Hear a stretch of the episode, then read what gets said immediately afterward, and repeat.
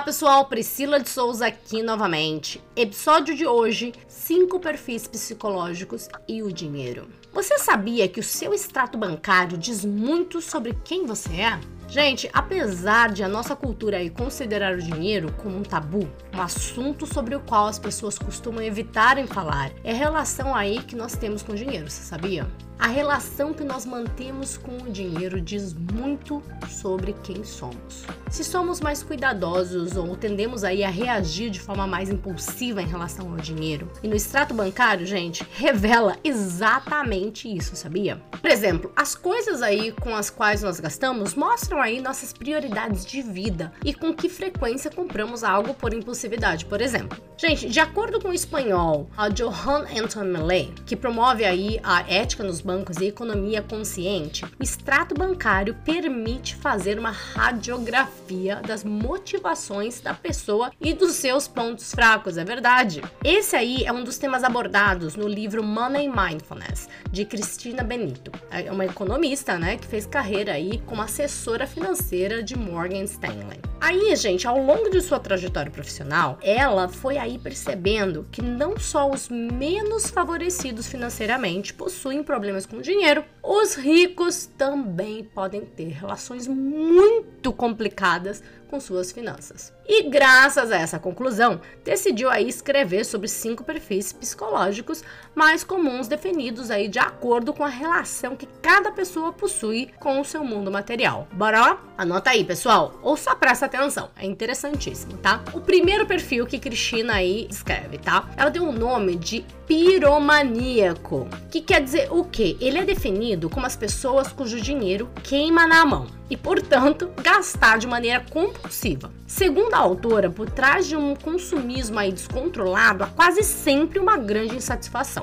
Quem não está satisfeito com o trabalho ou com a vida precisa se premiar para compensar tudo que não gosta, dando-se aí presentes cujo prazer evapora tão rápido quanto o próprio dinheiro. Segundo perfil, desprendido. Sendo essa pessoa caracterizada pela necessidade aí de entregar seu dinheiro e o seu tempo aos demais. Quem se relaciona dessa forma com o dinheiro se prestará em pagar a conta de um jantar entre amigos e emprestará uma quantia que depois aí não tem como ser devolvida. Então ela é totalmente desprendida com dinheiro. Ela paga para todo mundo, ela empresta, não quer saber se tem retorno desse dinheiro. Totalmente desprendido.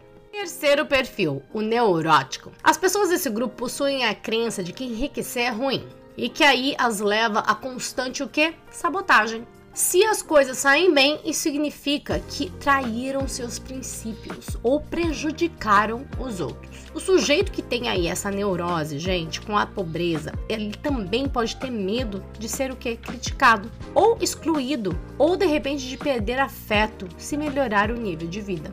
Isso o leva ao que? A literalmente desperdiçar qualquer ganho financeiro por medo de perder amor genuíno.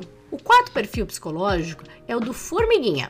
Esse é um tipo mais comum, composto aí por pessoas que costumam ter uma renda média, vida aí financeiramente relativamente estável, mas possuem um enorme e desproporcional medo de ficarem sem dinheiro a qualquer momento e, por isso, não aproveitam a vida. A fixação doentia faz com que essas pessoas passem aí por dificuldades e privações injustificadas, gente. Há um medo de que surjam aí gastos inesperados, de perder o trabalho e de catástrofes aí em geral, do qual ela só se livrará graças ao que? Aquele dinheiro economizado aquele dinheiro que não foi gasto. E aí vamos ao quinto e último perfil.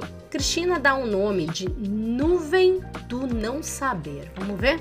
O que, que isso quer dizer? Nuvem do não saber.